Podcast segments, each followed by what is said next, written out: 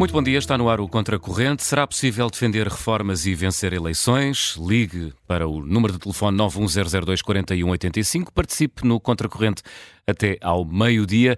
Se preferir, envie-nos um e-mail para ouvinte.observador.pt. Há dois anos, depois das eleições de 2020, Vitor Bento escreveu um ensaio no Observador onde notava que entre 1980 e 2020 a proporção de eleitores de alguma forma dependentes do Estado tinha quase duplicado e hoje representa quase dois terços do eleitorado.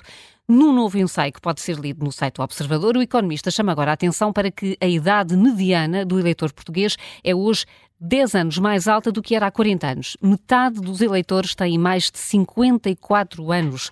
Ora, se for verdade o aforismo de que a população com mais idade se preocupa mais com a sua própria reforma do que com as reformas, a dúvida que se coloca é de saber se um partido reformista ainda tem condições para ganhar eleições ou mesmo se uma plataforma reformista tem depois base social para tentar reformar o Estado.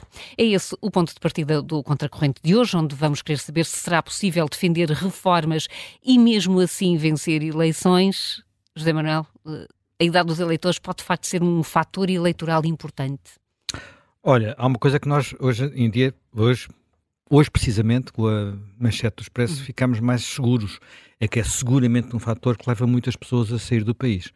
Uh, nós tivemos vagas, uma vaga, estamos a viver novamente uma vaga de imigração, com a particularidade desta ser uma vaga de imigração mais nova e mais qualificada. E, portanto, temos Uh, enfim, os números são dos, do, do Expresso de hoje, são do relatório, próximo relatório sobre a imigração. Teremos cerca de 30% das, de, de, de, pessoas com menos de 34 anos nascidas em Portugal fora do país. Um terço das mulheres de idade fértil.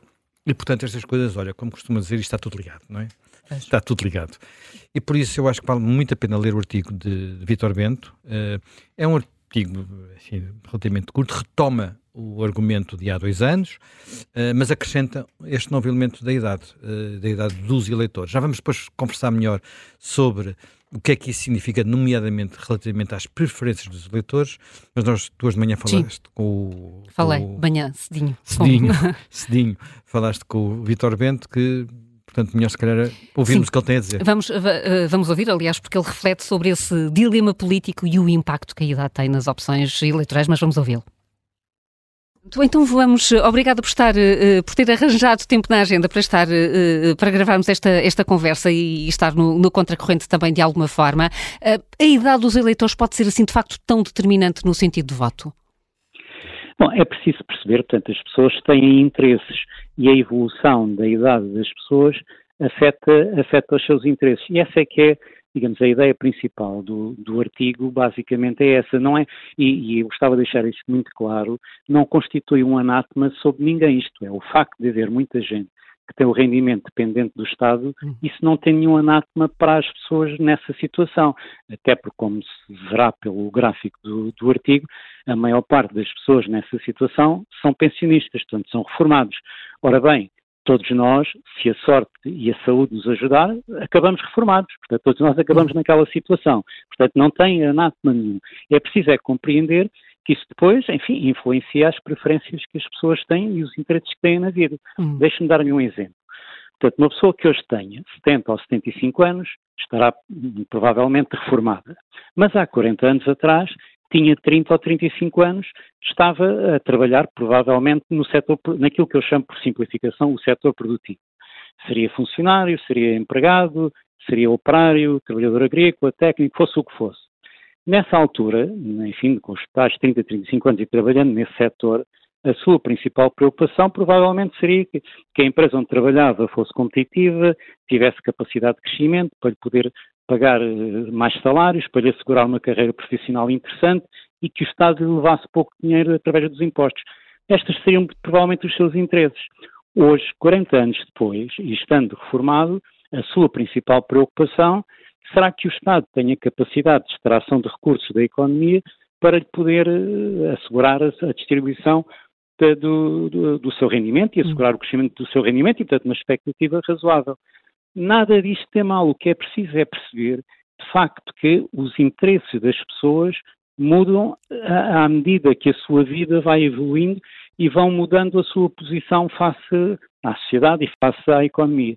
Uhum. Depois, como temos tido poucos jovens, portanto, tem nascido pouca gente, e uma boa parte dos jovens tem imigrado, aliás, há um estudo do, do, Observatório das Migrações, que diz que 30% das pessoas nascidas em Portugal, que têm atualmente 15 a 39 anos, que vivem fora do país, isso depois é cria uma insuficiência na, na, na parte produtiva, chamemos-lhe assim, e portanto faz aumentar o peso das pessoas na tal situação de dependência que, volto a insistir, não é nenhum anátema, hum. É da natureza das coisas.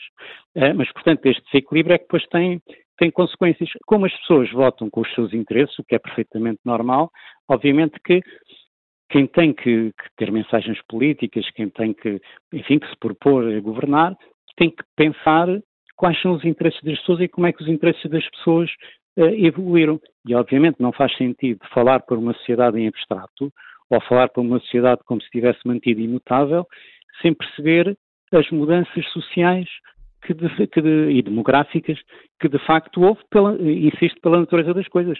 Nós hoje todos somos todos mais velhos, portanto nós, nós somos, todos os que já vivíamos em 1980 somos hoje 40 anos mais velhos do que éramos naquela, na, naquela altura. Naquela altura, e entretanto nasceram menos. Uh, exatamente, exatamente, é isso, é, portanto, essa é a realidade. E, e, e, portanto, vamos, vamos percebendo que esse eleitorado mais envelhecido tende a votar de uma forma eventualmente mais conservadora e o eleitorado mais jovem é aquele que também sabemos até vota menos, eh, se abstém mais em atos eleitorais. Aliás, há duas, relativamente ao eleitorado mais jovem, há dois aspectos que são depois preocupantes para a solução do problema. Um é que, de facto, eh, sobretudo as pessoas hoje com, com, maior formação, e hoje a juventude é toda, tem toda uma formação muito elevada, eh, veem-se como cidadãos do mundo e, portanto, ligam menos à política local, desinteressam-se e, portanto, votam menos e, portanto, têm uma menor participação política. Mas depois, por outro lado, e esta parte é mais preocupante, votam com os pés, isto é, vão-se assim? embora.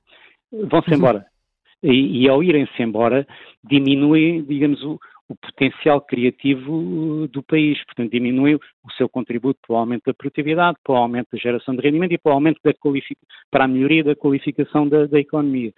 E a, e a, incapacidade, enfim, que nós como sociedade estamos a ter de os reter, de lhes oferecer oportunidades interessantes para que eles queiram ficar no país, não digo todos, mas enfim, mas pelo menos que não haja uma hemorragia tão grande, essa é outra das falhas que nós, como sociedade, estamos a ter.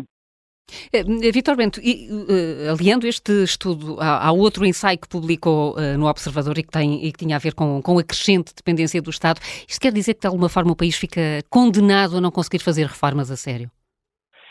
Torna-se mais difícil e, sobretudo, torna-se mais difícil porque as reformas não têm efeitos imediatos os efeitos das reformas levam, levam tempo a produzir efeitos e às vezes até num primeiro momento até podem ter alguns efeitos contra, contraproducentes.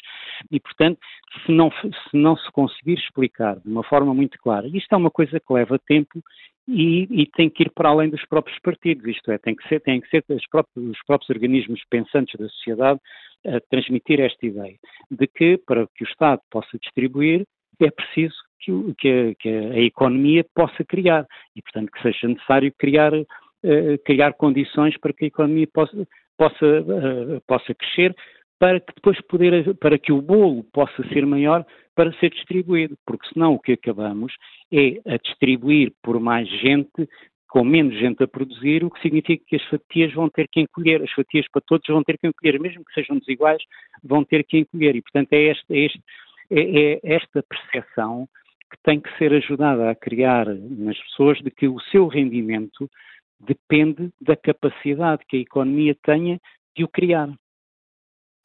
E como é que, em termos de mensagem política, se ultrapassa aquilo que chama de, de dilema? Um, eh, defendia uh, coligações pós-eleitorais como uma. Não, não, é, não, não é, é assim. Aí, aí, entramos num campo, aí entramos num campo mais teórico e, obviamente, quer dizer, para efeitos práticos, sobretudo no imediato, isso não tem, não tem efeitos práticos. O meu ponto era que uh, seria mais fácil isto é, se, se, as representações políticas fossem fragmentadas por interesses diversificados, sei lá, um, um, alguém representa o interesse dos, de, de, de, quem paga impostos, outros representam interesses de, de quem depende do Estado, e, enfim, por aí, uhum. seria possível, a posteriori, uh, tentar conciliar esses interesses diversos através de um programa credível, por exemplo, um programa de crescimento que, que fosse credível para, as, para, para, essas partes, para essas partes.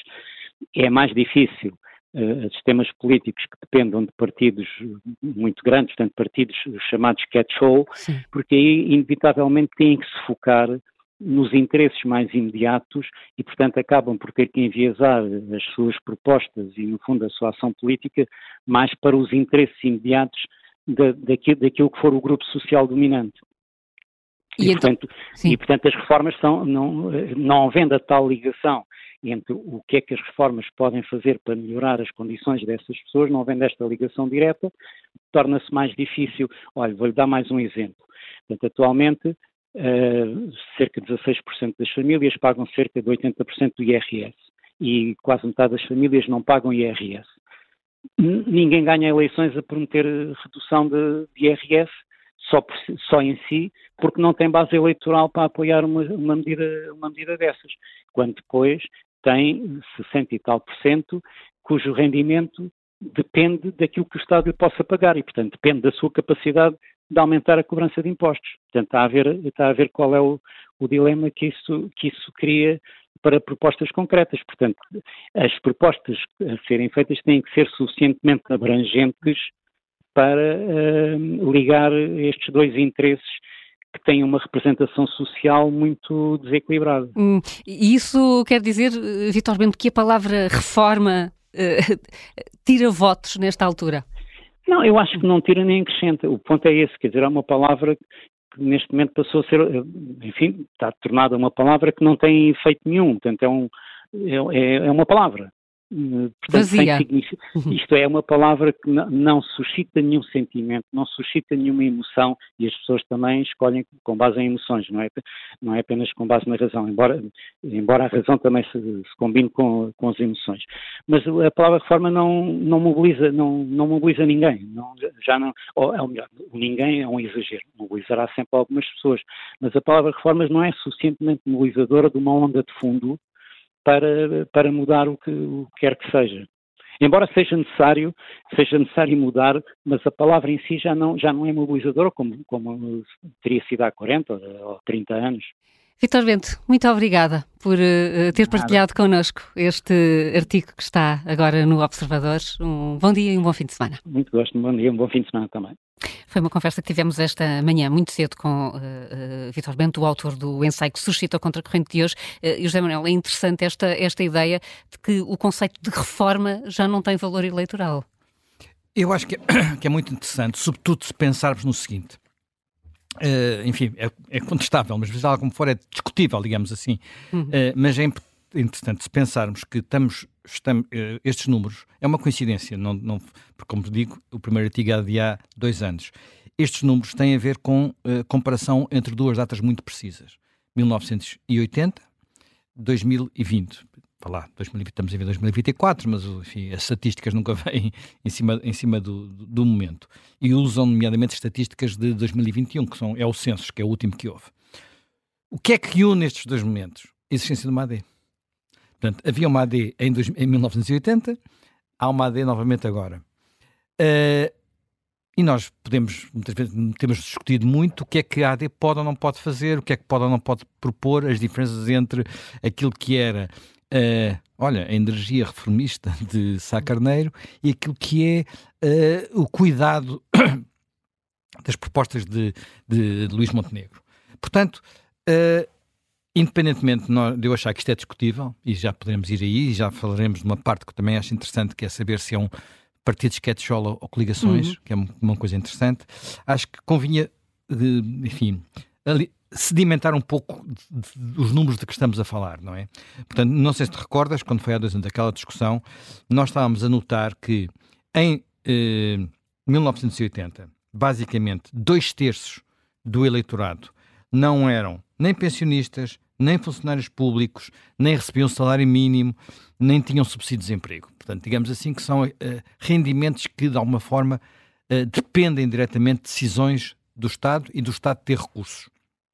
Hoje em dia, entre uh, funcionários públicos, subsídio de desemprego, rendimento mínimo, que não existia em 1980, pensionistas e salário mínimo, estamos com uh, 61% da população. Praticamente as proporções inverteram-se. Era um terço, dois terços, e agora é dois terços, um terço. Portanto, isso em termos de, eh, digamos, da origem do rendimento dos, eh, do, dos eleitores.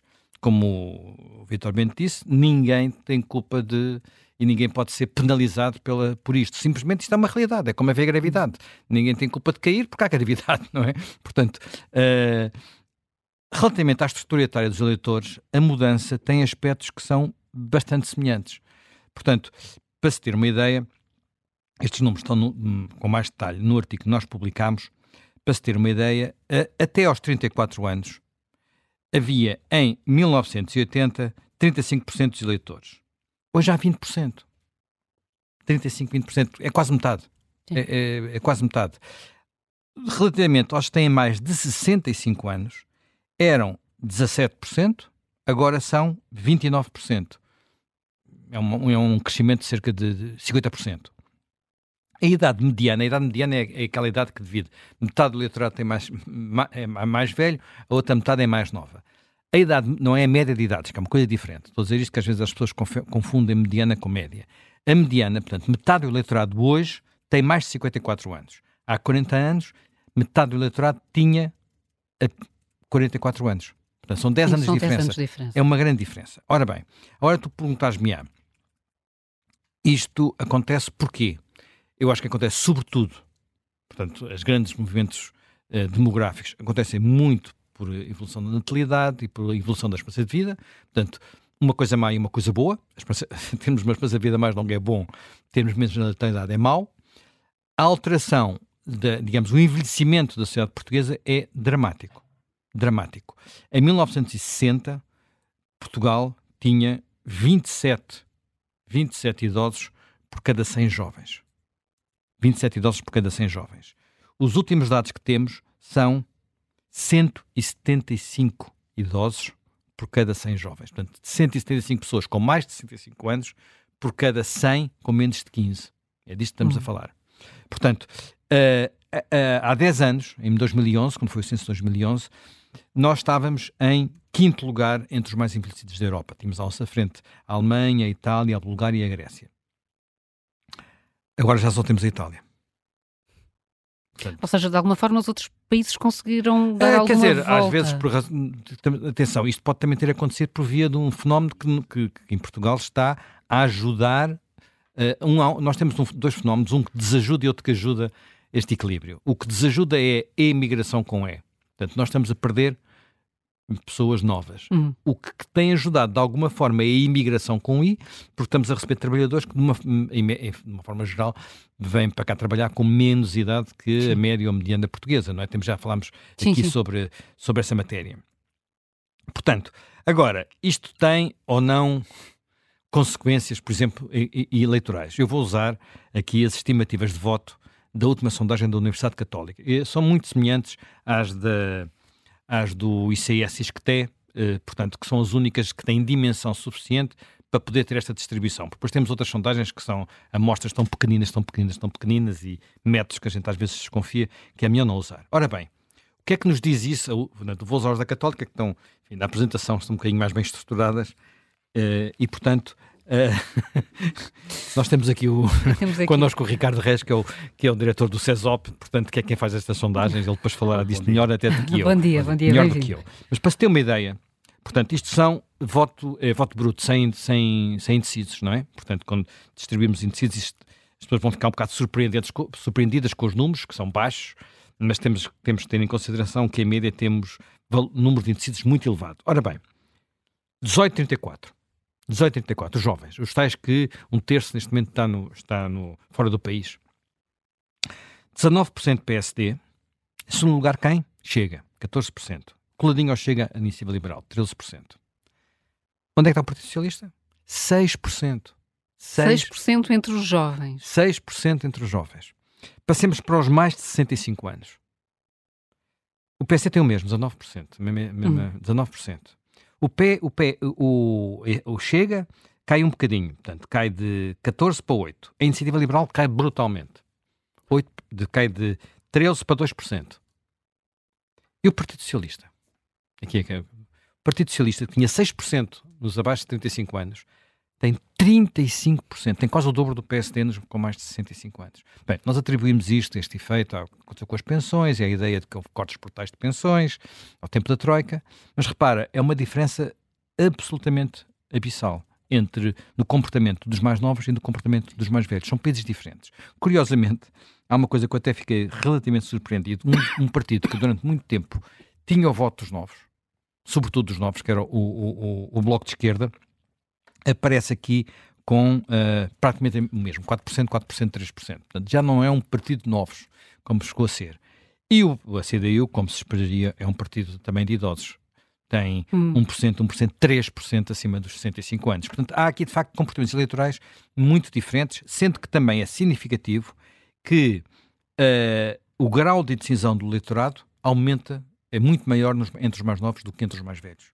Portanto, eu não resisto a, a, remeter aqui para uma reportagenzinha que vi no, ah, já não consigo saber qual foi o canal de televisão, porque eu não ouvi na televisão, vi depois reproduzida nas redes sociais, um dia destes, em que alguém, um jornalista, uh, dirigia-se a, um, alguém sobre esta crise política, o que é que a pessoa estava a pensar fazer, o que é que ela pensava das confusões, do, uh, e, e, a pessoa, que era uma senhora, humilde, dizia, ah, Uh, não, não quer saber, não quer saber. Ah, mas então não acha que isto, demissões, trapalhadas, estas coisas todas, ah, não quer saber, não quer saber.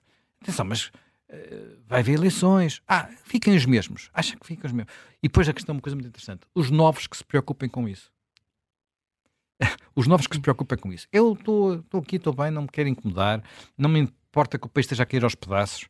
Estou cá, tenho a minha reforma, estou no meu cantinho. Os novos que se preocupem com isso. Bem, nós podemos pensar muita coisa daquela senhora, não interessa, mas há muita gente que tem um tipo de raciocínio parecido, parecido com este. Portanto, já, já viveu muito, já eventualmente já sofreu muito, tem uma coisa agora minimamente tranquila, pode não ser uma coisa grande, grande vida, pode não ser uma grande vida. E a gente sabe que muitos idosos não têm, têm tudo menos uma grande vida. Mas, pá, deixa-me estar cá sossegadinha, estou a caminho do fim da vida, não me vou preocupar. Isto, Até facto... porque, por muito débil que nos pareçam as suas condições de vida atuais, ainda é uma geração que começou com condições de vida ainda piores. muitíssimo muito piores. piores. Muito piores, e, portanto, e tem memória disso. Aquilo que tem aí hoje, uh, por comparação, não lhes parece ser mau. Portanto, sim, eles querem sim, sim. apostar no que está. Portanto, uh, digamos, eu acho que nós temos que ter isto muito, muito claro e, e nós hoje de manhã no, no Vencedor passámos a canção dos Diolinda, aquela canção do. O Que Parva que eu sou. Que Parva que eu sou, não é? Sou da geração sem remuneração e não me incomoda esta condição.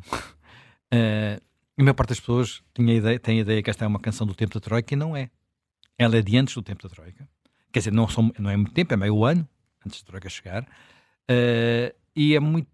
O que mostra que o problema, este problema, não foi criado por isso, de maneira nenhuma. E de resto, eh, eu também, quando estava a olhar para isto, fui ver o que é que eu e a Helena escrevemos, escrevemos tínhamos escrito, não tinha ideia de que o livro que fizemos os dois, chamado Este País Não É para Jovens, foi lançado precisamente há 10 anos, janeiro de 2014. O tempo passa, não é? Estamos velhos. estamos velhos. Estamos a falar de novos e nós estamos velhos. Uh, e, e, e, os temas que lá estavam, que nós abordámos nessa altura, são temas que de alguma forma não foram resolvidos tinham a ver com habitação, pela tu, com a segurança social, saber como é, como é que a diferença das reformas de hoje e as reformas do futuro, quanto é que as pessoas vão recebem hoje, quanto é que vão receber no futuro, tinham a ver com uh, o mercado de trabalho, Sim. dual, continua a ser dual, apesar das reformas que houve, muito dual, entre os, uh, e por aí adiante. Eram os temas que nós, que nós falámos, enfim, muitas outras coisas, e que mostram que, de alguma forma, até porque em 2014 estávamos enfim, já, a troca já se tinha ido embora nessa altura, uh, mas não sabemos o que é que vinha a seguir. Sabemos que, veio, que vieram oito anos em que, olha, a palavra que não houve foi reformas. E, portanto, para acabar, hum. portanto, que temos, para não querer demorar mais, queria deixar aqui uma pequena nota sobre essa, a ideia, do, do, a ideia do, que está no texto do Vitor Bento sobre que a ideia de partidos catch-all, portanto, partidos que são feitos, no fundo, são coligações, os, os partidos mais, o partido que mais representa isso em Portugal, de alguma forma, é o PSD, ao longo da sua vida. Uh, o PS também, de alguma forma, portanto, mas menos, talvez que o PSD, e a ideia de que temos partidos, coligações pós-eleitorais que uh, procuram na sua própria Constituição conciliar vários interesses. Portanto, se quisermos, é um bocadinho o, o contraste entre o modelo uh, dos países onde há dois partidos dominantes, mesmo partidos que têm sistemas proporcionais como o nosso, e países onde a tradição é haver coligações de governo, como são sobretudo o caso dos países da Holanda, Bélgica, Dinamarca, alguns daqueles países nórdicos, sobretudo agora, enfim, houve um período de hegemonia social-democrata que já não existe, em que de facto há esta, esta tendência. E o que é que diferencia um bocadinho até as próprias campanhas eleitorais nestes países? É que de facto em países como como nós. E olha, e um outro exemplo é os Estados Unidos. Os dois, os dois grandes partidos são partidos de coligação. Ainda, ainda agora, esta semana estava a ouvir uma discussão sobre o que é que está a acontecer na campanha dos republicanos. Uh, como sabes, o Trump e tal, já falaste hum. também aqui uma vez disso. E alguém dizia que, enquanto alguns dos candidatos republicanos querem acabar com o que eles chamam entitlements, entitlements no fundo é parecido com isso que a gente está aqui a falar, pessoas que têm rendimentos que dependem do Estado aquilo que o Trump faz, como candidato populista típico, é dizer que não vai tocar nisso. Que é tudo, que fique tudo como está. O que tradicionalmente não era uma opção dos republicanos, mas agora que os republicanos têm uma base eleitoral mais, mais velha e mais humilde, eh, digamos assim, com menos rendimentos, de repente transformou-se transformou nisso. O que é que acontece em países como, por exemplo, sei lá, uma, olha, uma Dinamarca, nós vimos o Borgen e, portanto, temos uma ideia do que é que acontecia no Borgen. É que o processo de negociação de um programa de governo entre partidos que são, têm, de alguma forma, mais ideológicos que os nossos, mas também com uma ideologia que, de alguma forma, representa interesses diferentes da sociedade, depois resulta num compromisso de governo uh, de tipo diferente daquilo que é ter a ideia de que é preciso apanhar eleitores de todo o tipo. Eu não sei se nós estamos a evoluir para um sistema desse género, mas até olhando para o que está aqui, por exemplo, para aquilo que pode representar um partido como a Iniciativa Liberal, que tem mais ideologia do que é tradicional, assim como os partidos mais à esquerda, é? o Bloco e o PCP também têm muita ideologia, que tem mais ideologia do que é tradicional e também tende a representar mais diretamente alguns setores, alguns setores do eleitorado, uma, eh, eh, uma coligação pós-eleitoral pode, porventura, permitir formar outro tipo de maiorias e, sobretudo, outro tipo de acordos que não estejam comprometidos com promessas para todos que é um bocadinho o que tem sido o nosso hábito, que é promessas para todos e que muitas vezes são bloqueadoras, porque quando se quer agradar a todos, não se agrada a ninguém. Portanto, é o tal dilema político. É o tal dilema. Não quer dizer que isto vá acontecer, atenção, uhum. podemos estar a caminhar para aí, podemos não caminhar, não é? Porque isto pode tudo implodir, como implodiu noutros países, porque o sistema de dois grandes partidos é muito, é muito agregador, portanto, é muito suga tudo, seca tudo muito à volta. É muito eucalipto, são dois uhum. partidos eucalipto também, não é? Uhum. Uh, o Ricardo Ferreira já foi aqui referido, está, está hoje connosco em estúdio, diretor do Centro de Estudos Aplicados da Universidade Católica. Bom dia, uh, mais uma vez. Estamos aqui de facto, e ouvindo até uh, o, o, exemplo que o José Manuel trouxe aqui desta, desta sondagem, somos dois países muito diferentes se olharmos para o lado dos mais jovens ou para o lado dos mais velhos, não é?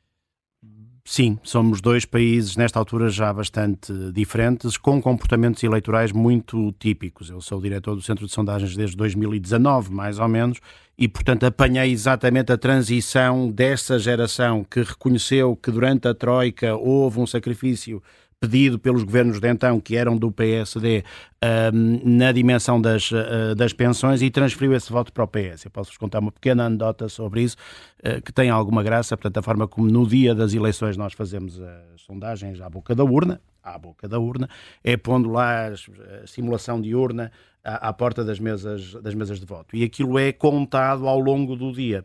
Portanto, nós tiramos as nossas contagens vão, ao longo do dia. Eu não sei, ninguém me diz nada, portanto, escusam de me ligar porque eu não sei nada durante esse dia. Eu voto no Porto e venho em deslocação para Lisboa e vou parando em vários sítios e pedi à equipa de propósito para não me dizer nada, portanto, eu não tenho nenhuma informação privilegiada para vos dar antes da, antes do, antes da hora, antes da hora em, que, em, que, em que é dada na RTP, é passa a publicidade. Não sei como é que resiste. Mas, uh, diga? Como é que. Isso? Como é que resiste, não é? Resiste. Não. Uh, mas resisto, vou resistindo, átomo a mastro, não é? Para não ouvir mas se tiver, a... dúvidas, se tiver dúvidas, pode dizer-me a mim e à Carla, nós vamos, vamos Nós não contamos a ninguém. Agora, o que é engraçado é que depois, quando chego aqui a Lisboa, à universidade, onde, estão, onde está um quadro com os resultados ao longo do dia, o PS, ao longo do dia 10, porque as pessoas mais idosas votam. São os que votam mais cedo. E, portanto, nós sabemos na primeira contagem, que tem mais ou menos lugar por volta do meio-dia, qual vai ser o resultado máximo que o PS vai ter uh, nas eleições. Nós, não sou uhum. eu, porque eu não sei, que sabem Sim, os meus colegas que, que, está, a fazer, está a fazer essa contagem, sabe ao meio-dia qual vai ser o resultado máximo que o PS teve, desde que eu sou diretor. Portanto, uhum. isto tem acontecido sempre, sistematicamente, ao longo das contagens uh, da tarde, o resultado do PS vai descendo. O que mais até do que estes, eh, aquilo que o, que, o, que o Zé Manuel disse da nossa sondagem e da discriminação por faixas etárias uh, representa, um, uh, nos dá uma indicação, porque essa é estatisticamente muito mais válida, porque os números aí são muito maiores, estamos a falar de dezenas de milhares de pessoas que participam nessas sondagens de boca de urna, uh, são claramente representativos destes dois países que nós temos, um que vota até ao meio-dia e outro que vota depois do, do meio-dia, obviamente por questões de idade e por hábitos culturais que, que assim são. É muito difícil inverter esta, esta tendência, a menos que haja qualquer coisa que aconteça que volte a tirar pensões aos uh, reformados, como teve que acontecer durante, uh, durante a Troika, mas o esforço que estes governos têm feito ultimamente é de assegurar que os aumentos são registados. Inclusive, esta semana, uh, o Partido Socialista várias vezes mencionou que depois do, dos aumentos das pensões, a campanha eleitoral será diferente uh, do, que, uh, do que antes e eles terão ocorrido esta, uh, esta semana. E, portanto, claramente isto impede a, a existência de reformas, porque a principal reforma é a pensão que é paga a, este, a, esta, a esta parcela do eleitorado.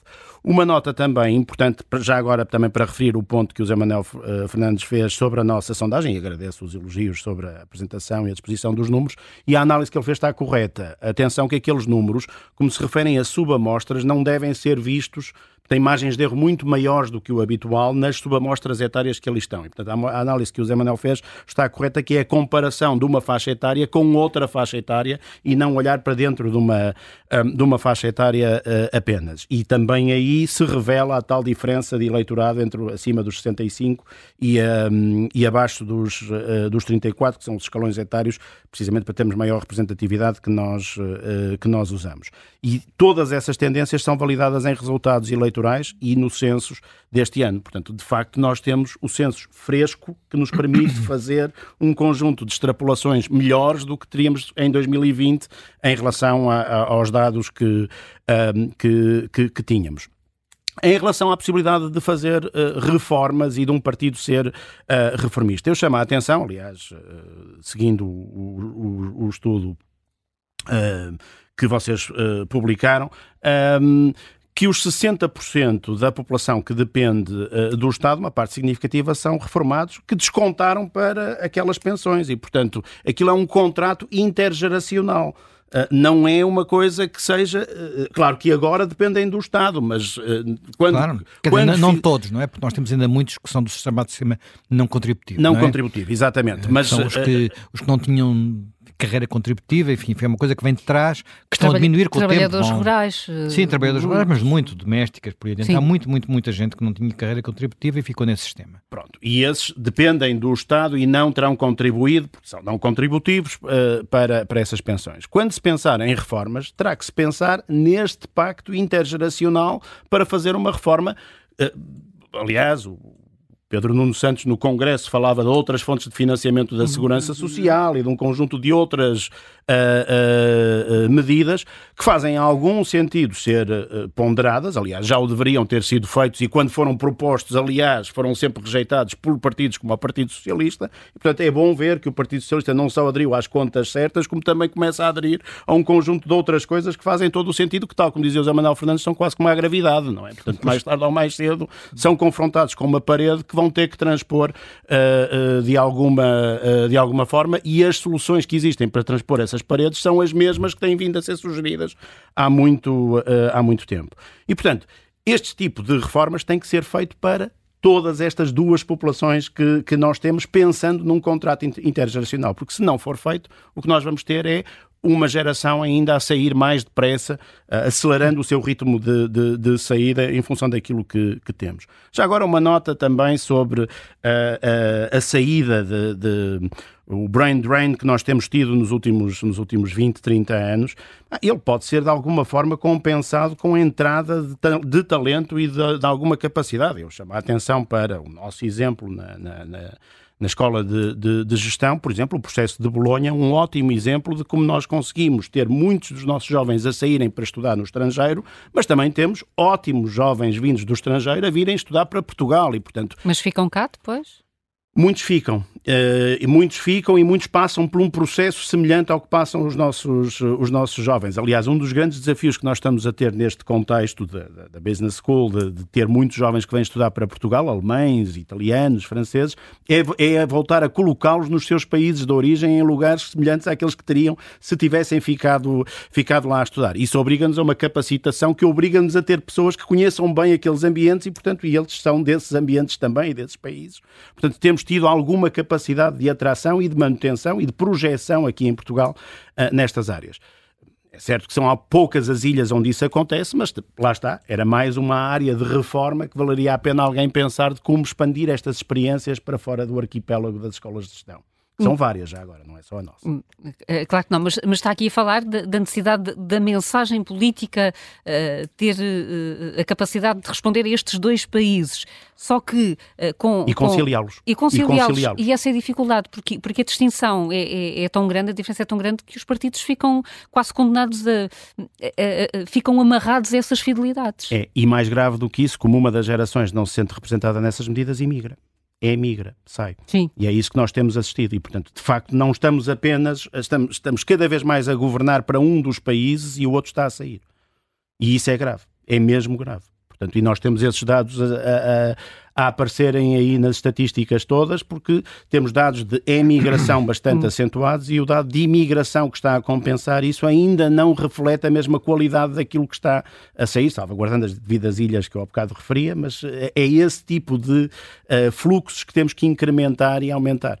Que foi, há bocado perguntávamos como é que nós fomos ultrapassados, uh, como é que a Alemanha. Uh, a Bulgária e um conjunto de outros países que, que, o, que o Zé Manuel mencionou, que, que estavam que atrás estavam, de nós e que, agora estão à nossa frente, estavam mais velhos, um, e que foi sobretudo isso que eles fizeram nesses países, capacidade de atração de talento em várias áreas, muitas vezes começando por primeiras gerações menos qualificadas, inclusivamente portugueses, uhum. uh, e agora as segundas e terceiras gerações já estão altamente integradas e qualificadas. O altamente era para qualificadas. Uh, pois, mas aí lá, lá está. Com, em que medida é que Portugal pode ser um país atrativo para, para que essas pessoas possam regressar ou instalar-se cá? São bolsas ainda, é são pouco significativo. Ainda, mas era precisamente as tais reformas que são necessárias para alastrar estas bolsas para muitas das áreas onde, onde nós temos.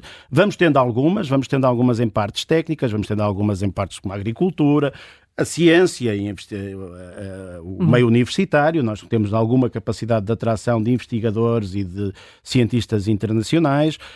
Um, vamos tendo alguns investimentos que atraem, um, que atraem uh, talento, mas tem que ser julgo eu até mais feito pelo, tem sido mais feito pelo lado privado do que pelo lado estatal. Hum, eh, o Vitor Bento dizia que eh, esta, este conceito de, de reforma não, não dá votos. Uh, o discurso não pode ser esse. Os, os, os, partidos que vão estar em campanha daqui, uh, daqui a pouco tempo, ou em algum sentido já estão, vão ter de falar disto, mas não usando a palavra reforma.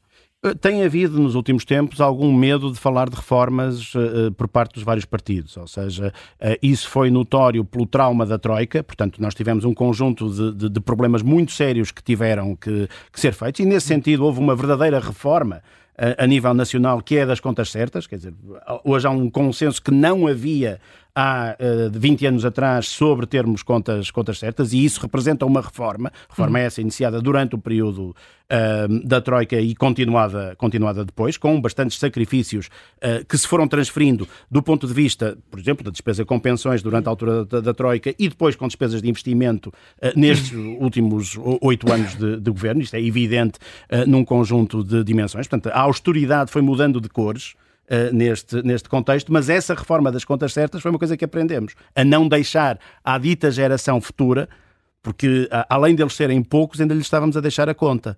Eh, e, portanto, agora estamos a passar para um patamar mais saudável de contas públicas, em que pelo menos a conta não lhes estamos a, eh, a deixar. Essa reforma pode ser transposta não apenas das finanças públicas, mas para as outras áreas da, uh, da, da, da, economia e da, e da sociedade. Tentaremos olhar para essas outras áreas reformáveis na segunda parte do Contracorrente. Até já.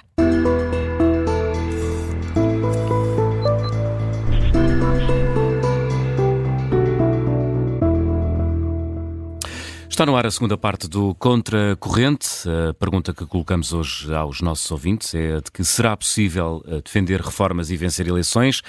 Ligue, o número de telefone é o 910024185. É a questão que eh, estamos a colocar aos nossos ouvintes e a Helena Matos uh, também. Helena, e citando um famoso livro, já aqui recordado, este país é cada vez menos para jovens. Sim, aliás, porque eu, eu, esta discussão é, é, é uma questão. Uh, é uma questão muito, muito. é quase dolorosa. Vamos ver uma coisa. Há 50 anos estava a ser, neste momento, composto já. Um, já devia estar em composição, penso eu. Um livro chamado Portugal e o Futuro. E hum, temos de perceber que a perspectiva do futuro acabou a ser trocada uh, em boa parte, por, por razões de aprofundamento, na minha opinião, de, algo a que erradamente se chamou Estado Social, e na minha opinião ele não é um Estado Social nesse sentido, uh, por uma perspectiva de garantia do presente. Portanto, é, aquilo a que nós chamamos Estado Social e que implica entre si um contrato entre gerações é como se a parte do futuro, entendendo por futuro os jovens, mas não, mas, não, mas não apenas os jovens. Há depois outras questões no país que também são de futuro, como questões ambientais, por exemplo, uh, ou, ou questões de património, que também têm de ser vistas numa perspectiva de futuro, uh, que não estão representadas uh, com voz ativa quando se debate o contrato, que em princípio seria nas eleições. Ou seja, os atores políticos todos, estão reféns unicamente daqueles que têm voz no presente e que são os eleitores. Os eleitores, porque o futuro não vota. Não vota não só porque os jovens votam menos, mas porque não vota mesmo. Não, é? não vota mesmo, não tem quem o represente, não faz manifestações, uh, não, não, e portanto o futuro é um pensamento. E é um pensamento que cada vez se tem menos, porque as pessoas têm menos filhos, porque uh, a perspectiva de futuro também não é apenas uma questão de ter menos filhos. Não é só ter menos filhos, é mesmo ter uma perspectiva de futuro em relação aos filhos e, e a uma continuidade de família. Portanto, quando nós passamos por um modelo de sociedade atomizada, muito individualista, centramos-nos no indivíduo e naquele preciso momento.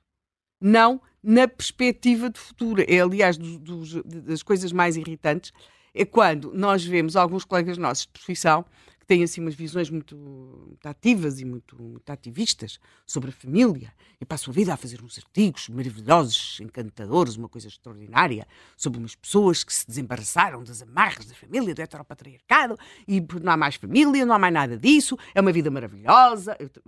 Deve ser, porque menos aos fins de semana acordam às horas que querem. E, e, e pronto, e, e aquilo é, é, tudo um encanto, é tudo um encanto, é tudo uma maravilha, porque aquelas pessoas estão sozinhas, zinhas, zinhas, zinhas no mundo. Depois têm muitos amigos, mas estão sozinhas no mundo, não têm cá aqueles embaraços da família. E, os, e, as, e tudo aquilo que as famílias têm, que às vezes é bem complicado. Uns tempos depois, não sei se é por causa da idade ou o que é que lhes aconteceu, começam a fazer uns artigos sobre a solidão dos mais velhos. É uma coisa horrível, porque a sociedade machista é patriarcado, ele é o capitalismo, e estão todos sozinhos. As pessoas estão a ficar, ficam, os velhos estão sozinhos, estão sozinhos, estão sozinhos, porque é solidão, é solidão. O capitalismo é solidão, aquilo é ali uma relação. Pronto. E, portanto, ou seja, nós também temos modelos de sociedade, não passa apenas por ter, por ter, e muitas destas pessoas que estão sozinhas até têm filhos. E é curioso, quando se debateu, eu lembro-me estas questões aqui do arrendamento e tudo isso, que havia aquela ideia peregrina, que era, eram umas coisas que era o, do sítio onde as pessoas tinham nascido, não podia fechar, tinha a ver com a maternidade Alfredo da Costa, depois acabou as urgências a fechar, mas aí já ninguém se, se teve nenhum chelique. E, e, era que uh, havia um casal que vivia numa casa onde pagava daquelas rendas assim, tipo assim, sei lá, 60, 70 euros, mas eles achavam que não podiam sair daquela casa porque era naquela casa que tinha nascido o seu filho. Por acaso, o seu filho até tinha imigrado e não estava cá, mas eles achavam que tinham, porque entre os argumentos que não podiam sair daquela casa, é que naquela casa as pessoas, ainda foi a geração do filho, ainda nasceu em casa, e portanto, como tinha nascido ali o seu filho, por acaso até estava muito longe, não se preocupava nada com o arrendamentozinho da casa dos pais, nem, nem os ajudava a pagar a renda, nada disso, estava lá longinho, mas, portanto, tinham transferido, digamos que, essa responsabilidade emotiva ou parental para o senhorio. Portanto, há aqui uma, de, uma o nosso próprio modelo de vida é, tem cada vez menos esta fita do tempo, perspectivada para o futuro. É muito diferente. Nós vivemos numa sociedade que, em termos de valores de organização familiar e em termos de organização política, se projeta no futuro do que vivermos em sociedades que estão centradas na no garantismo do presente. E isto não é apenas uma questão uh, portuguesa. Uh, nós notamos, as sociedades quando envelhecem, uh, há, há, há, traços característicos de discurso e uma delas é como se procurasse os diversos atores políticos, de direita e de esquerda, centro, garantir às pessoas que aquilo que elas têm é imutável, que não vai mudar. Para elas não vai mudar para elas vai continuar a ser assim. Ao passo que as sociedades têm uma perspectiva de futuro, se fala muito como é que vai ser o futuro, aqui o que se faz, sobretudo, é garantir que o presente não vai ser alterado.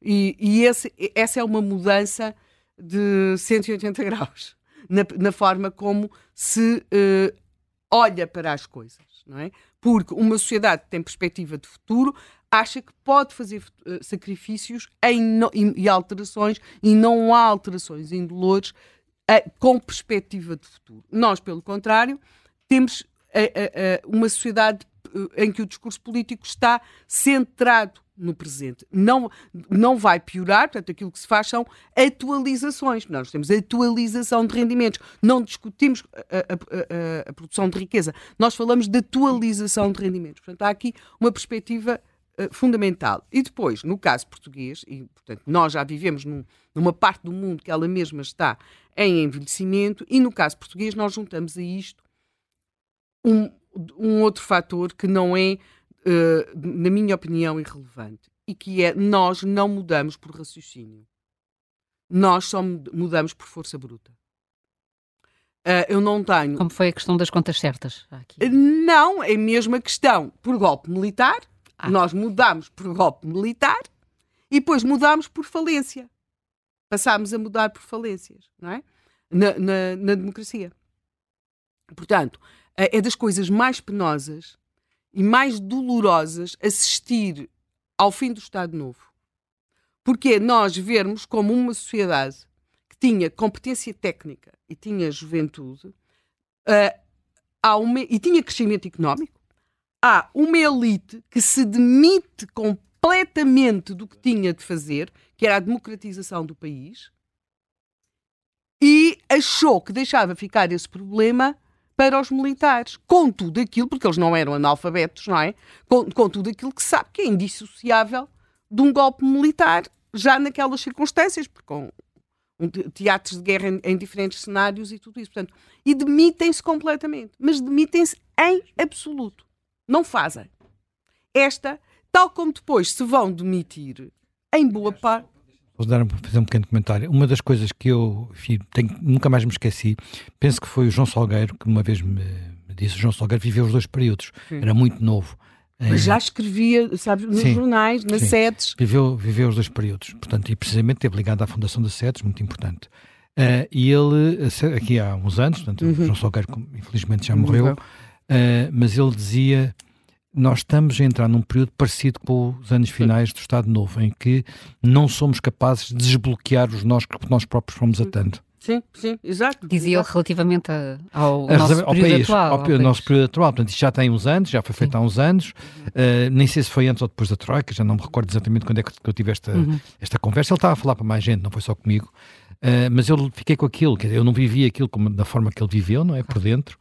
Eh, sendo um dos novos que tentava fazer. Devia ser muito jovem, ele tentava fazer alguma já coisa. publicavam nos jornais. Sim, esteve envolvido, na, esteve envolvido em, naqueles que tentaram mudar alguma coisa. Hum. Nomeadamente por via das sedes e que não conseguiram, não é? Não conseguiram, a não ser quando houve o golpe, mas isso não foi. Claro, aquilo que já, desejava, era, já é? era mais uma questão de influência propriamente do que conseguir fazer mais, conseguir tomar conta das operações.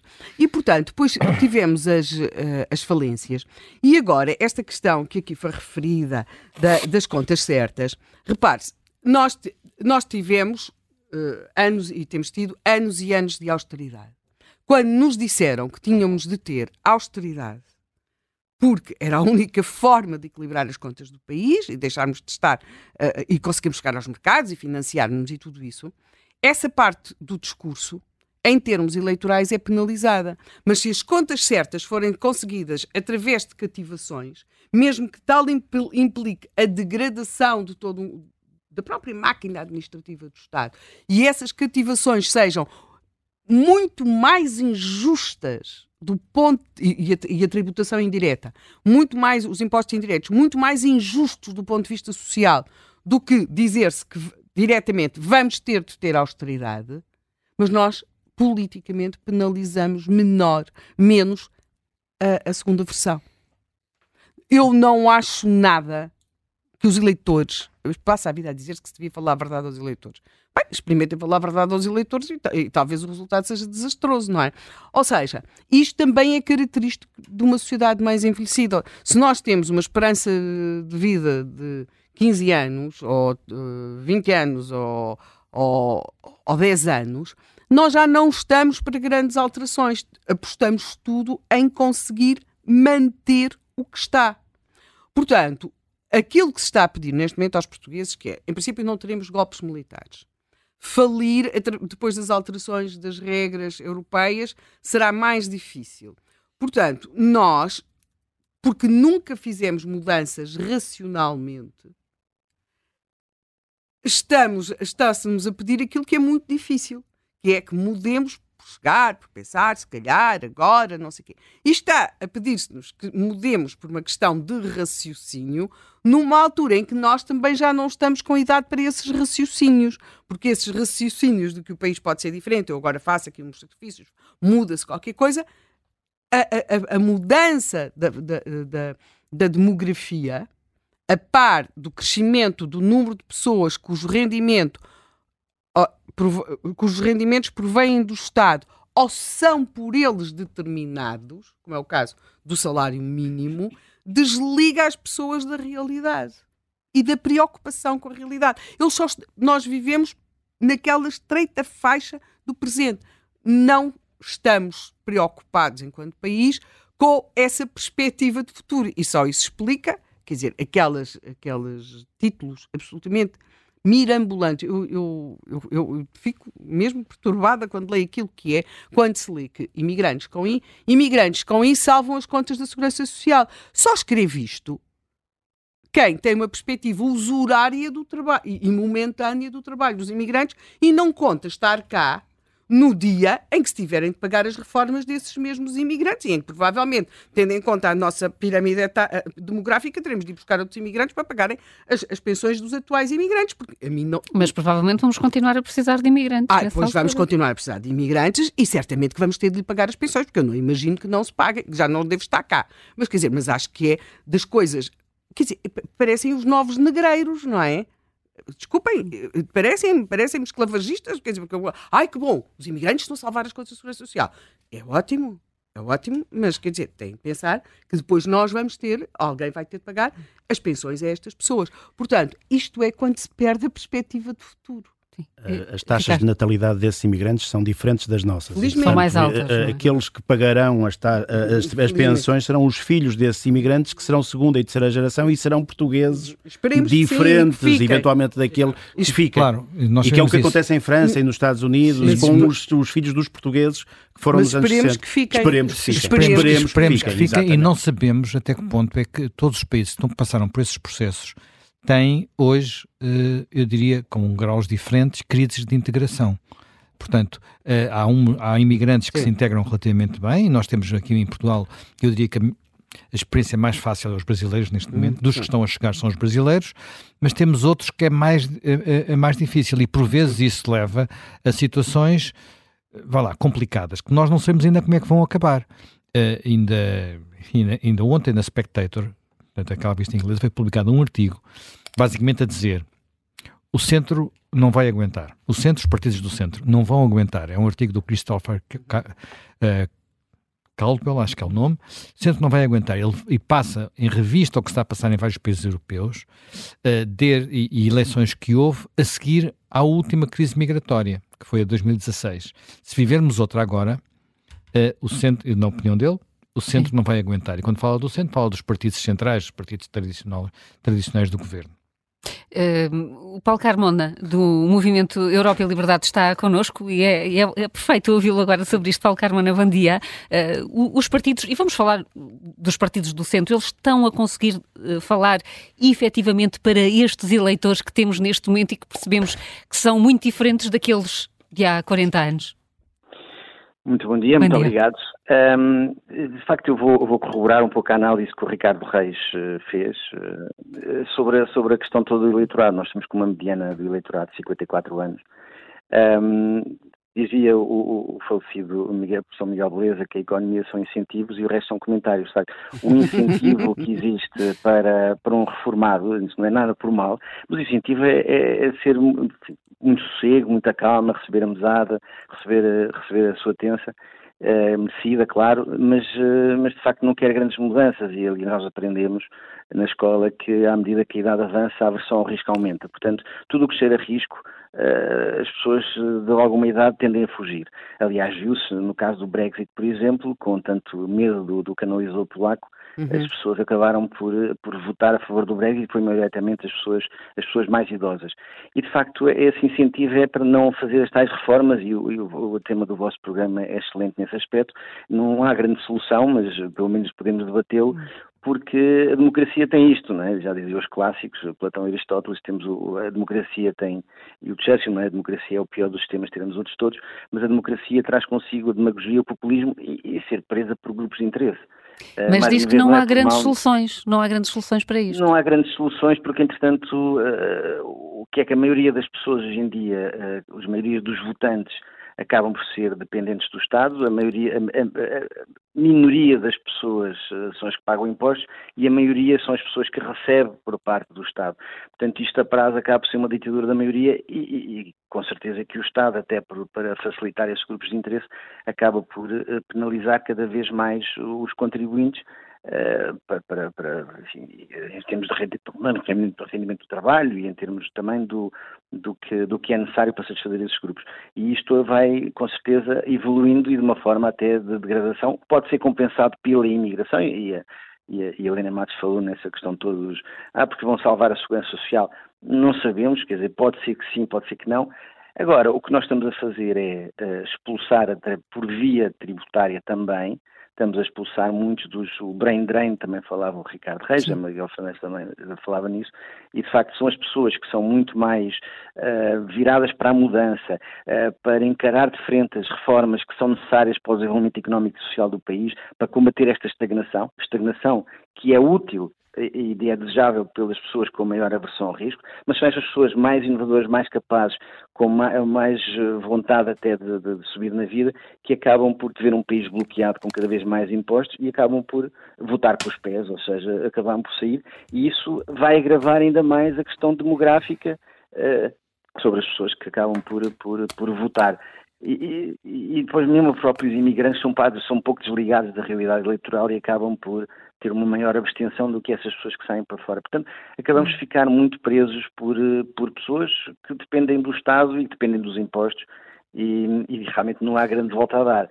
E repare que o incentivo também, voltando à, à questão, uh, o incentivo para os partidos, como estávamos a falar da questão do centro, é ir atrás de quem vota. Ora, então vou cada vez mais uh, chamar as pessoas, vemos o PSD com a questão do, do, do complemento solidário, uhum. solidário de idosos, uh, temos, enfim, tudo o que for possível para ir buscar pessoas um, para, para, financiar esses grupos e, aumentar os funcionários públicos, se for o caso. As pensões, como estava a dizer há pouco, este aumento das pensões vai relançar a campanha eleitoral do PS, chamando atenção às pessoas que, eh, repare, eu sou responsável pelo vosso aumento dos 6%, como se isso não decorresse da lei, uh, digamos, do, do, do, aumento da inflação e, da, e, do crescimento económico do país, mas vai reclamar como seus e o PSD com certeza também terá nesse, leitão, nesse, nesse leilão. Perdão.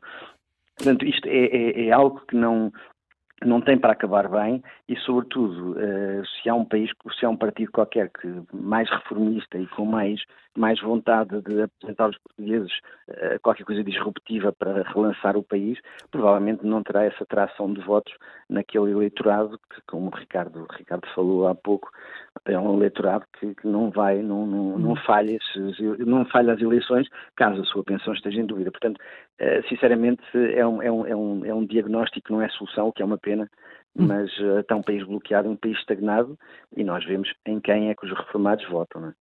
Uh, está a falar aqui de um, de um, país bloqueado, obviamente que as eleições, já vamos conhecer os resultados no, no dia 10 de março, mas a possibilidade ou a dificuldade de termos uma nova maioria absoluta pode ainda assim permitir que outros pequenos partidos que possam representar algumas parcelas mais curtas uh, desta, dos eleitores uh, possam influenciar algumas políticas de governo?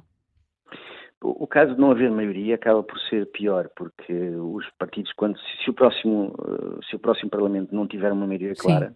e provavelmente não terá, um, portanto, pelas sondagens, um partido mais votado uh, não terá maioria, a maioria até será eventualmente à direita, segundo as sondagens, mas isto também até lá muda muito, as sondagens são o que são. Uh, provavelmente as pessoas começam a pensar no dia seguinte já nas próximas eleições porque não acreditam que uma legislatura poderá durar quatro anos.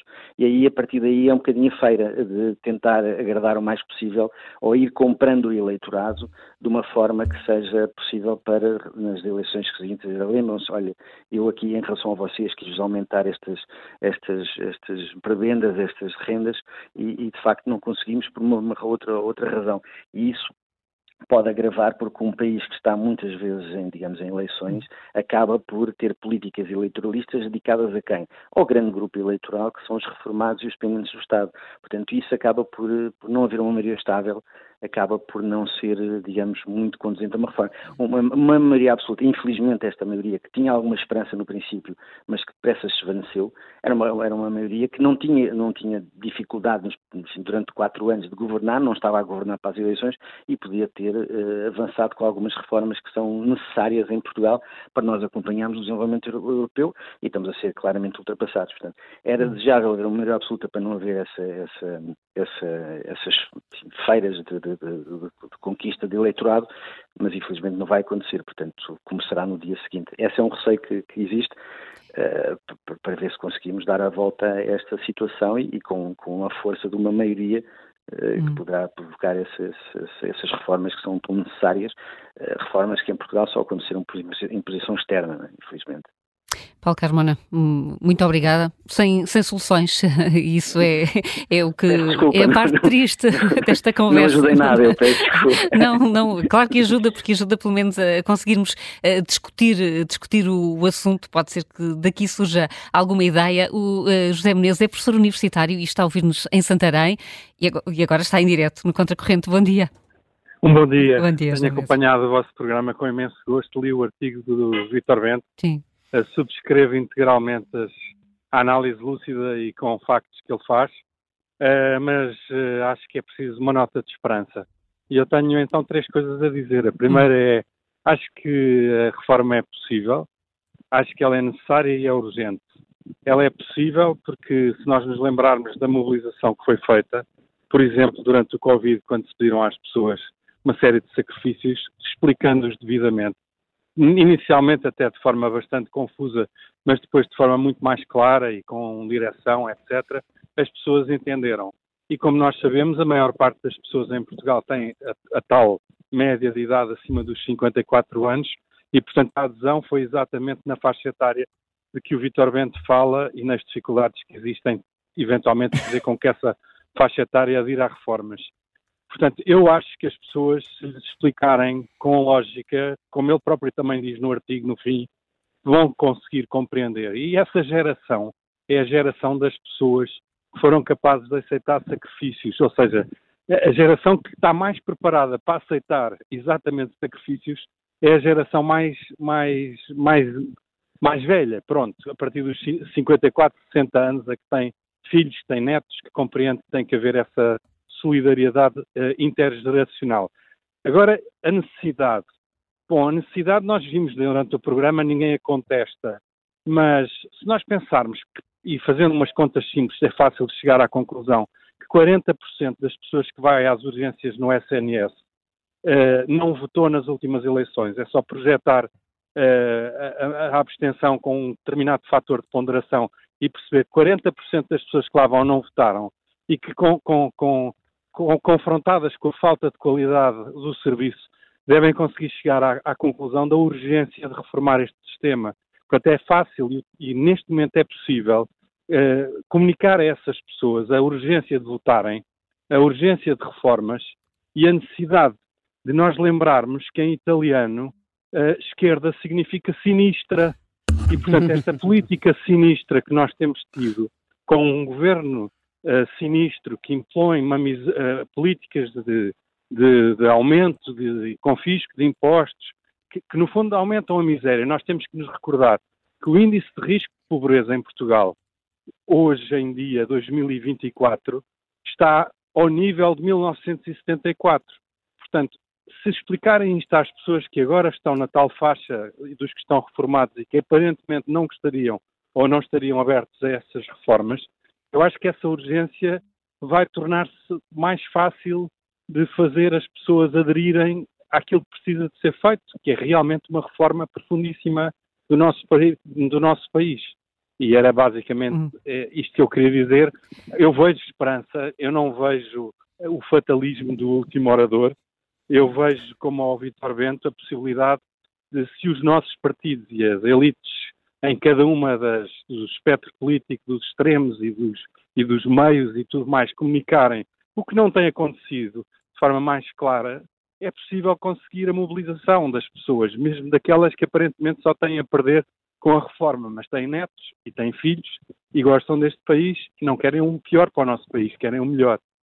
Era basicamente isto que eu, que eu tinha, esta nota de esperança. Ficou, ficou, José Menezes, muito obrigada. Obrigado. Esse, esse, esse exemplo que, que aqui deixam, um bom dia também para si. O Tiago Martins liga dos Países Baixos, é engenheiro. Bom dia.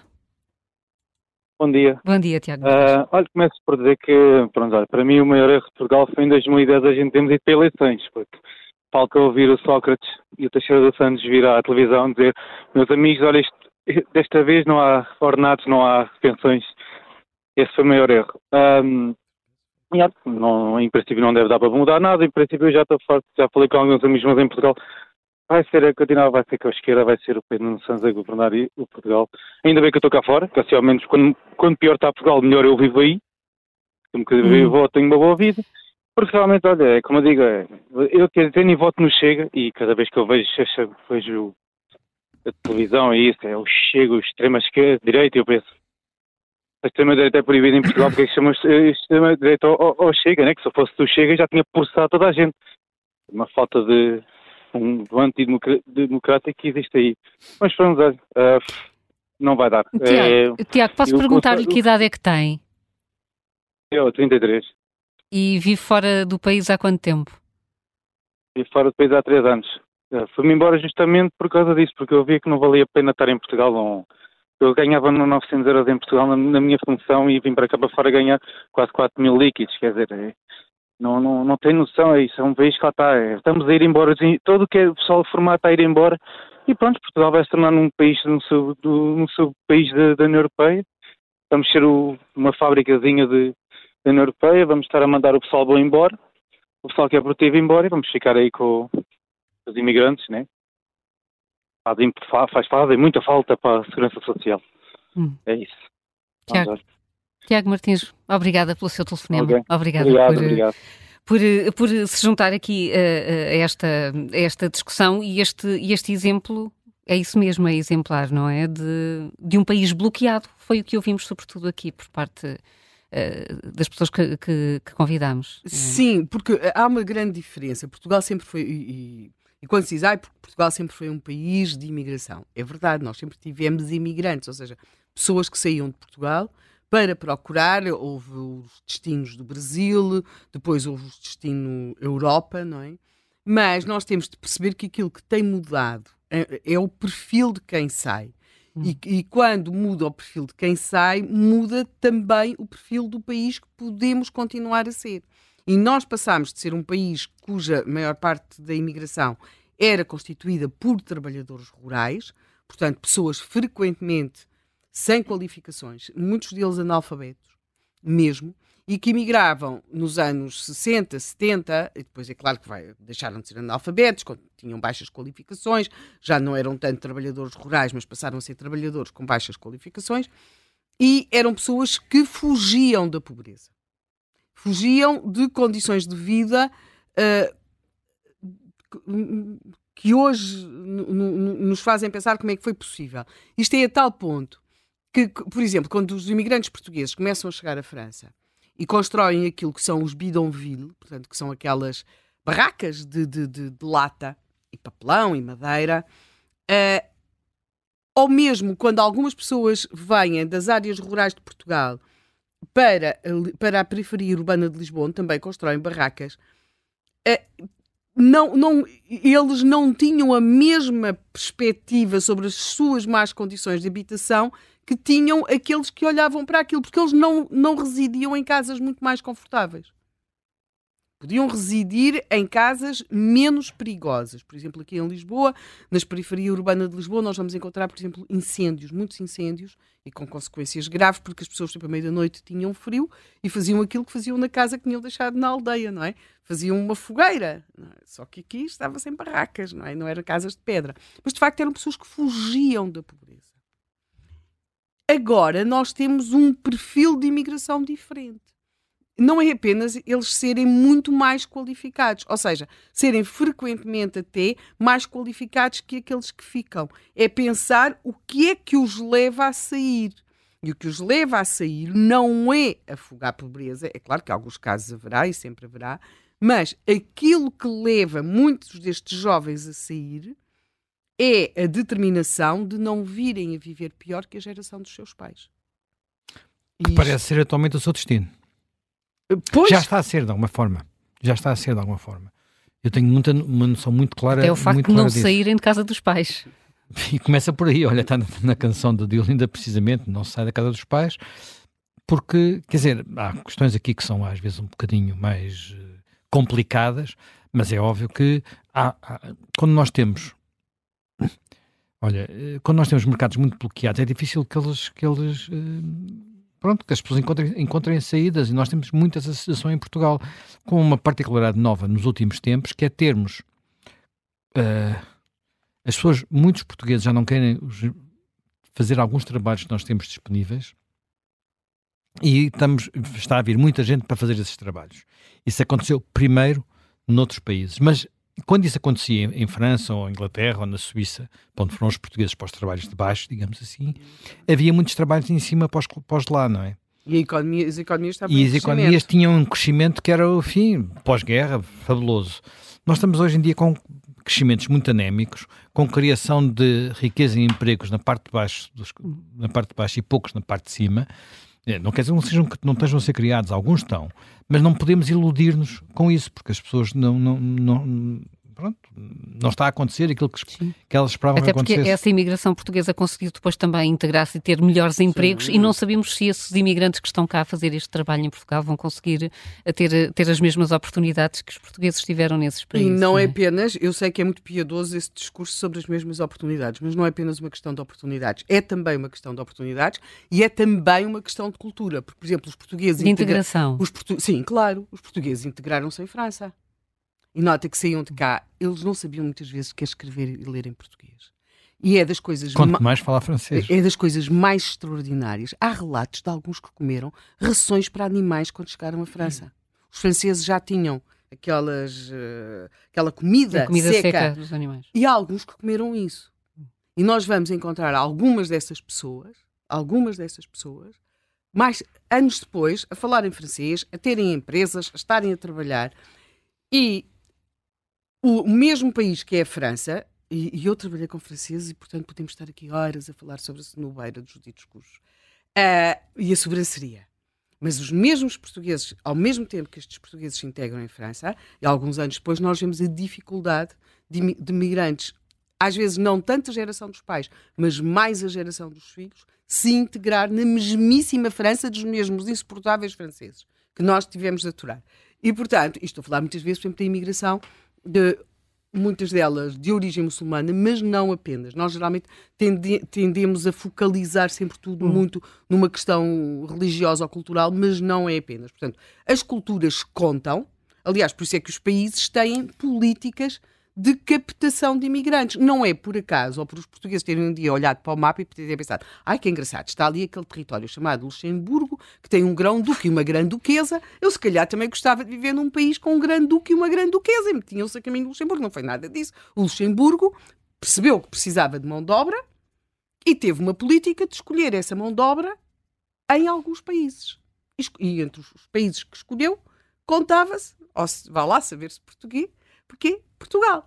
Portanto, essa questão também é importante. Ou seja, a, a origem dos imigrantes com um I não é irrelevante depois para a sua integração em culturas que muito frequentemente têm valores completamente diferentes. Não estou a dizer que sejam melhores ou que sejam piores, estou a dizer que são completamente diferentes. Portanto, aquilo que me parece que nós temos de facto hoje é o tipo de imigração no, os jovens que nós temos que estão a sair fogem ou saem do país para não viverem pior que a geração dos seus pais e a imigração com o I que estamos a receber responde, porque é, são processos mais ou menos automáticos, responde a um novo perfil de Portugal, que é um Portugal de baixos salários, Portugal muito turismo, uhum. uh, do, do, e, onde se paga mal, porque estas pessoas de facto não ganham bem, trabalham muito e não ganham bem, e e em que a possibilidade de vir a viver melhor uh, uh, não, é assim tão evidente quanto isso. Portanto, uh, há também aqui uma, uma mudança de perfil de país e que é um país, parece-me a mim, e talvez seja muito precoce estar a dizer isto e ser um achismo, e provavelmente é, mas a mim parece-me que é um país mais, não é apenas uma questão de bloqueado em termos de respostas, mas até bloqueado socialmente, ou seja, nós uh, eh, durante muito tempo acreditámos que podíamos viver melhor. E aquilo, e, e, que claro que havia quem tivesse nascido em berço e portanto dificilmente iria viver muito mal na vida, não é? Mas que nós podíamos escalar, que nós podíamos vir a viver bem. E aquilo que eu acho que se nota hoje é como se nós quiséssemos uma maior uh, um maior bloqueio na progressão social. Isto nota-se logo. A escola pública está mais proletarizada, o SNS está mais proletarizado. Portanto, há uma.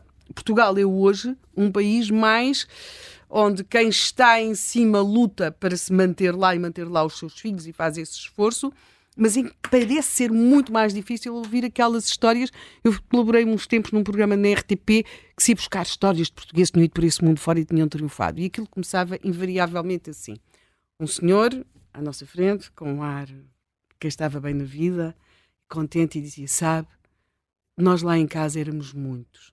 Eu fiz a terceira classe e comecei a trabalhar. Algumas destas pessoas, hum. começavam esta conversa, como um que tinha ido para o Brasil, tinha vindo do Brasil em viagem de avião paga por ele, por ele e para os amigos, para mostrar o que tinha sido a história dos pais. Ele não queria falar nada da história dele, queria falar da história dos pais. Tinham saído paupérrimos lá de uma terra qualquer.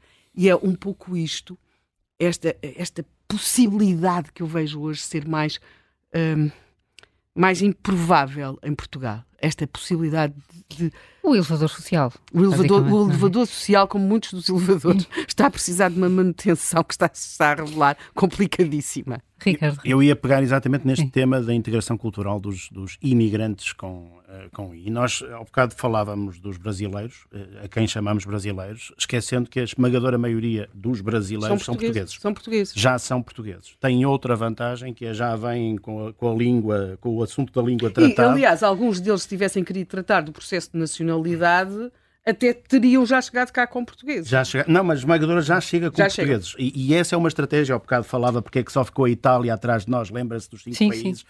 A, a Itália está a usar esse mecanismo agora. A Itália percebeu que a lei de naturalização italiana era péssima. E era tanto que discriminava entre descendentes de homens e descendentes de mulheres, e eles tiveram que rever isso, e portanto tudo isso está, está sujeito à alteração. E a, o grande truque da Itália para agora compensar o problema demográfico que tem é recolher, e eu estou a usar o termo recolher de propósito, portanto, uh, receber de novo uh, descendentes. de italianos, sobretudo na Argentina, que está em colapso e, portanto, há um surto enorme de tentativa de saída da Argentina nesta altura, sobretudo, e todos os argentinos são descendentes de italianos. A piada é que os argentinos vieram de barco, ao contrário dos brasileiros que tinham lá gente e tal, e vieram sobretudo de Itália, embora alguns também de, de Espanha. Espanha e Argentina estão a usar esse truque da, da recolha de descendentes de, de imigrantes, uhum. destes imigrantes que saíram das terras há décadas atrás e que agora têm, de, têm de descendência, um, e uh, uh, estão a tentar compensar dessa maneira. Nós estamos a fazer um processo idêntico com os brasileiros, volto a pôr os brasileiros entre aspas, porque a esmagadora maioria desses brasileiros são ou ficarão portugueses muito rapidamente, sendo que a maioria deles já são uh, brasileiros. A dúvida que existe em relação ao Brasil e à entrada de migrantes vindos do Brasil é quando os outros brasileiros que não têm ainda o cartão do cidadão português descobrirem que é fácil vir para Portugal, porque é fácil vir para, para Portugal e, não, e, e, não, não é mau que seja fácil vir para Portugal porque precisamos deles. E então aí é que vamos ter uma imigração de brasileiros, aqui não portugueses, que será diferente, mas ainda assim o ajustamento cultural será facilitado Muito até pela presença de cerca de 300 mil brasileiros que neste momento já estão em território, desculpem, portugueses que, de, de, de, origem brasileira que já estão em território, em território uh, uh, nacional. Ora, estes mecanismos são normais, são naturais, são, são sociais, mas são, são mecanismos normais de compensação onde falta gente. Nós sentimos isso no Mediterrâneo, não é? A pressão de, de, migração do Mediterrâneo tem a ver com onde falta gente e onde há gente a mais, não é? Portanto, estamos a sentir, a, a sentir isso. À nossa escala, o que vai acontecer é uh, este, este processo. E nós, nestes últimos 50 anos do regime, tivemos um exemplo de integração forçada dos retornados, Uhum. Que, que, é um ótimo mas exemplo. Era, mas é um exemplo de, uma, de, um processo que correu maravilhosamente bem, enfim, maravilhosamente bem, não se pode dizer maravilhosamente, mas correu bem, correu bem. apesar de todos os. os pelas os, pessoas. Mas correu bem pelas pessoas, pelas, pelas, pessoas. Famílias, pelas, famílias, pelas famílias que os acolheram, pela capacidade pela de se integrar, pela sociedade. Pela sociedade. E pelas, também muito, quer dizer, houve muitos dramas pessoais, sem dúvida nenhuma, coisas horríveis, há sempre, há sempre mas não tem comparação. Não pois tem não. comparação, não tem comparação. Ninguém vai aqui de repente, quer dizer, episodicamente chegam os refugiados da Ucrânia e, e há pessoas que os acolhem em casa. Quanto tempo? Eh, quantas quer dizer, não é quantos meses, é quantas semanas. Quer dizer, não é, não é como aconteceu quando vieram os retornados. Portanto, não, os retornados é uma prova de que o país é elástico, mas em circunstâncias onde não foi o Estado que resolveu o problema, foram Exato. as famílias, foram as pessoas. Mas esse era o ponto que eu também queria fazer. Eles é... eram muito jovens, tinham outra forma de estar na economia. Aliás, chegam-se a abrir linhas de, de, apoio para eles, eles quase não. Não estou a falar daquele apoio mensal, não, coisas para o Estado lhes procurar uh, empregos e trabalho, eles isso quase que não, não, é, não é usado por eles, porque eles são, têm de facto uma mais-valia na forma de olhar para a sociedade. Sim. Eles não vêm à espera do, de um, Estado. De um, do Estado ou de um empregozinho ali, quer dizer, vêm para fazer uma outra coisa. Eu recordo, eu tive uma pessoa de família que alugou um espaço que era um café, podia ser um café e veio a ser um café a um, exatamente a um retornado nesse período e, e, a grande surpresa de quem faz o arrendamento é que o senhor disse, quando estava lá, quando chegou a máquina de café, eu nunca tirei um café na vida. uh, eu, porque era empregado bancário. Eu nunca tirei um café na vida. Não faço ideia como é que é. E tudo era novo, não é? Uh, e portanto há, há um pouco este. este Aliás, este quem, quem, quem, viveu esses anos sabe o, nome, o nome como a, eh, nomenclatura dos cafés e restaurantes mudou de um claro, dia para o outro. Claro, claro, Mas o, o, meu ponto era precisamente em abono aqui também do que o Zé, do, que o Zé Manuel estava a dizer e de que o professor uh, Menezes de, de Santarém sim, sim, também disse, de, de algum Menezes, otimismo, que é... Deu o exemplo da pandemia e como a sociedade se Embora, adaptou de um dia para o outro. A pandemia é um mau exemplo, porque a pandemia é um exemplo de, vi adaptação por medo, não pela adaptação... Exatamente por exemplo, que era um bom exemplo de adaptação, o euro. A introdução do euro é um muito melhor exemplo de que, que é uma reforma brutal na, é uma na vida de toda a gente. Não era, nós podíamos ter ficado Ah, fora sim, e podia ter havido problemas e não houve. Mas deixe-me só dizer que, em abono do otimismo do, do, do ouvinte, que eu partilho, diga-se de passagem, muitas vezes estas reformas vêm da sociedade. Não têm que vir do Estado, não têm que vir ahm, ah, do governo. E esse exemplo dos, dos, ah, da adaptação dos migrantes, naquele caso, e nos casos que nós temos tido aqui dos portugueses que vêm de outras, ah, de outras áreas, que é semelhante a esse, é um exemplo feito da sociedade. Até porque o Estado se demitiu do, do- por exemplo, com, com a extinção do CEF e com um conjunto de outros mecanismos, se demitiu de uma política de adaptação, como, como, enfim, noutros países eh, eh, existe e aqui também existia, eh, de adaptação dessas, de- desses, desses fluxos. Portanto, o meu otimismo era em, em abono daquilo que estava a dizer. Muitas vezes estas reformas vêm de onde menos se espera, é de uma sociedade que é, e o termo é do José Manuel Fernandes e é ótimo, elástica elástica o suficiente para acomodar isto. E muitas destas reformas e adaptações são naturais. Uma última nota, e com isto, é eh, também uma dimensão de evolução tecnológica. Ou seja, nós não sabemos muito bem como é que a nova sociedade vai, vai eh, eh, prescindir de muitas daquilo que é a realidade, por exemplo, do trabalho braçal, eh, de um conjunto de ocupações que nós temos tido e que poderão ser substituídas por, eh, por robótica, por exemplo, ou em atividades não braçais, mas mais intelectuais, a inteligência artificial poder substituir alguma destas, destas dimensões. É, de certa maneira, compensar a pirâmide demográfica com máquinas e com, eh, com, com, com algo artificial, seja inteligência, seja trabalho artificial. Hum, ora, isso vai é fazer com que haja um esquema, porque essas, essas máquinas, essas sim, não têm pensões nem filhos para lhes pagarem as pensões, Hum, mas têm donos.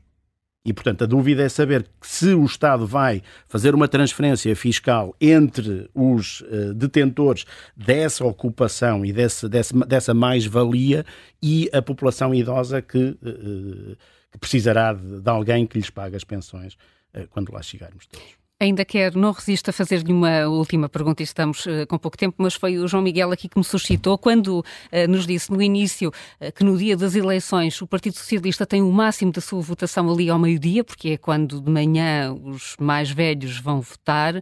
Isto como guia para o próximo dia 10 de março. Quando soubermos ao meio-dia o primeiro balanço da abstenção ou da ida às urnas, podemos perceber se o PS vai conseguir ter bons ou menores resultados com o nível de pessoas que vai às urnas? Não. Eh, e a resposta é, é- é, infelizmente, eu, eu sei que vos, vos desiludi com a, minha, com a minha resposta. Ela é muito inteligente, a resposta. Felicito Parabéns ao João parabéns Miguel, ao João Miguel é pela, pela resposta. Eh, antigamente dava. Porque nós antigamente tínhamos uma coisa engraçada que era, tínhamos as mesas de voto ordenadas por número de eleitor. E o número de eleitor era histórico. E, portanto, de alguma forma, nós sabíamos pelas idades, pelo número de eleitor, a idade das pessoas. Havia exceções, quando mudávamos de casa, tínhamos um número de eleitor Sim. mais recente, e, portanto, mas, Mas tem havido atualização dos estatisticamente eh, eh, eh, apanhávamos por, Hum. eh, por, por aí. Portanto, sabíamos uma coisa que não sabemos agora, que é a estratificação da abstenção por idades. Certo? Agora não sabemos. Agora é completamente impossível saber isso porque elas estão ordenadas por, Mas, por, pelo mas nome. sabemos que de Portanto, manhã vão votar mais as Sabemos, pessoas mais sim, velhas. eh, mas nós não sabemos é qual é que é o nível de abstenção. Ao contrário do que dizia o ouvinte, aquele valor dos 40% das pessoas que vão à urgência não votarem, não sei se é verdade. Não sei se, se é mentira também. Sim. Mentira, seguramente não é, porque ele não estava a querer enganar-nos. Estava a fazer um raciocínio de, de regra de três simples que não, não é tão simples eh, quanto isso, porque as pessoas que vão à urgência têm determinadas características, nomeadamente etárias. E nós sabemos que o padrão de voto de etário é diferente, não apenas eh, de votarem mais no Partido Socialista nesta altura, mas também é diferente de votarem mais ou menos. Por exemplo, uma coisa que nós sentimos, por exemplo, aqui em Lisboa, é que durante o Covid a população idosa teve menos tendência para, eh, para votar. E, portanto, isso condicionou alguns dos resultados e já agora também algumas das previsões. Portanto, pessoas que nos disseram que iam votar, depois não vieram votar. foram. E, portanto, nós sabemos que isso alterou eh, os, eh, os resultados. Mas, infelizmente, pela abstenção, antigamente era possível de conseguir chegar a esse valor, agora não conseguimos porque não sabemos como é que é a abstenção eh, espalhada pelas, eh, pela- pelas faixas etárias. Sabemos qual é a abstenção das Marias e dos Antónios e porque aquilo está por ordem alfabética do primeiro nome. Mas isso não nos serve para nada, não é? Portanto, Não é bem assim. Não é bem assim. Porque a Maria Albertina, como foste nessa de chamar Vanessa a tua menina, nós hoje estamos aqui mutados às canções. Sim, as, as Marias Albertinas terão tendência a serem as mães das Vanessas, não é? Portanto... Já é, também não é menos verdade, porque isso foi verdade, a, a, vaga das Vanessas e por aí adiante foi pessoas que hoje em dia já têm 50 anos. Pois, mas, ou 40 portanto... e muitos anos, porque foi na altura em que apareceram as telenovelas. Portanto, o tempo claro. passa. E já o tempo passa Sim, muito Sim, mas quero eu dizer, para as Marias noto... Albertinas serão muito mais velhas que as Vanessas e as mas Vanessas. Eu notei, sabe, eu dei aulas, não é? E, tu, e o professor também dá aulas, e sabe que hoje em dia já, volta, já voltaram sim, as Marias, sim, as Marias e, os Franciscos. E as Anas foram e os nomes. Foram os nomes. José Manuel, queres? Sim, do ano passado. José Manuel, queres eh, fechar o contra... Tentámos, nós tentámos perceber como é que quem é que ia ganhar a 10 de março, mas não vamos conseguir. Tentámos não, muito não, mesmo, não, é? Não, não sei. Mas se nos quiser levar no carro, não se preocupe quando vier do Porto para Lisboa a 10 de março. Nós vamos contentinhos e, e pronto, claro.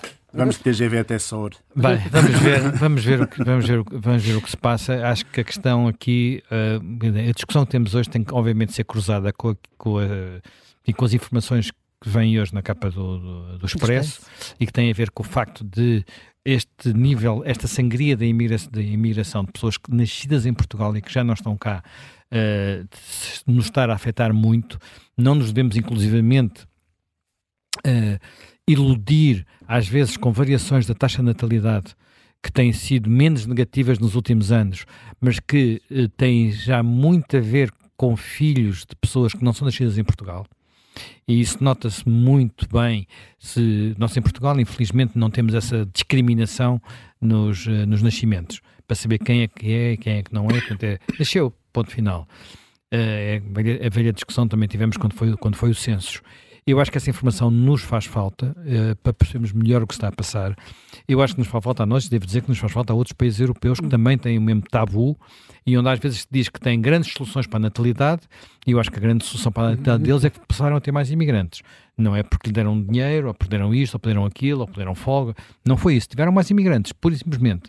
E às vezes nós iludimos com essas soluções, que são soluções que podem parecer boas no curto prazo e, como eu já referi aqui, podem criar outro tipo de problemas. Não quer dizer que os outros problemas não, não devam ser encarados também e não digo resolvidos, mas pelo menos mitigados.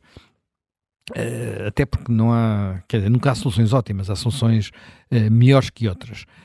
Agora, uh, aqui aquilo que me preocupa sempre não é só o dia de hoje, é o dia de amanhã, é o potencial de crescimento de um país que está a perder imigrantes com E por cima e a receber imigrantes com E por baixo, não é o mesmo de um país que consegue, olha, ter as duas coisas.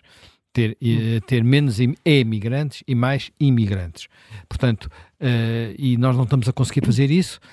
Era bom que mesmo não. Quer dizer, eu quando olho, quando penso naquela senhora, daquela que eu citei há pouco, que apareceu na televisão, acho que uma parte do que se tem que conversar com estas pessoas também uh, é elas, não, elas também têm que pensar nos filhos delas e nos netos delas, em algum caso. Dizíamos é o ouvinte isso mesmo. É nos hum. netos, não é? É nos netos, porque, quer dizer, não é só fazer algo que lembro de ter tido estas discussões com algumas pessoas a dizer assim, ai, uh, uma vez alguém que dizia assim, eu tive uma discussão com a minha mãe porque ela disse, não me podem tocar nas pensões. E a filha dizia, oh mãe, mas se vocês têm essas pensões dessa maneira, os do futuro vão ter menos. E a mãe respondia: Ah, mas não te preocupes que eu trato dos teus filhos. E ela dizia: Mas quer tratar eu, não quero que sejas tu a tratar. E essa discussão existe, quer dizer, não, não estou a inventá-la. Foi-me foi contada por alguém que teve uma vez uma discussão dessas com a sua, com a sua mãe. Portanto, acho que isto não é um tema fácil, mas não pode ser ignorado. Ainda bem que hoje estivemos duas horas a tentar falar sobre ele, professor Ricardo Reis. Muito obrigada por ter estado connosco. Bom fim de semana, Helena Marques e José Manuel Fernandes. Até segunda-feira.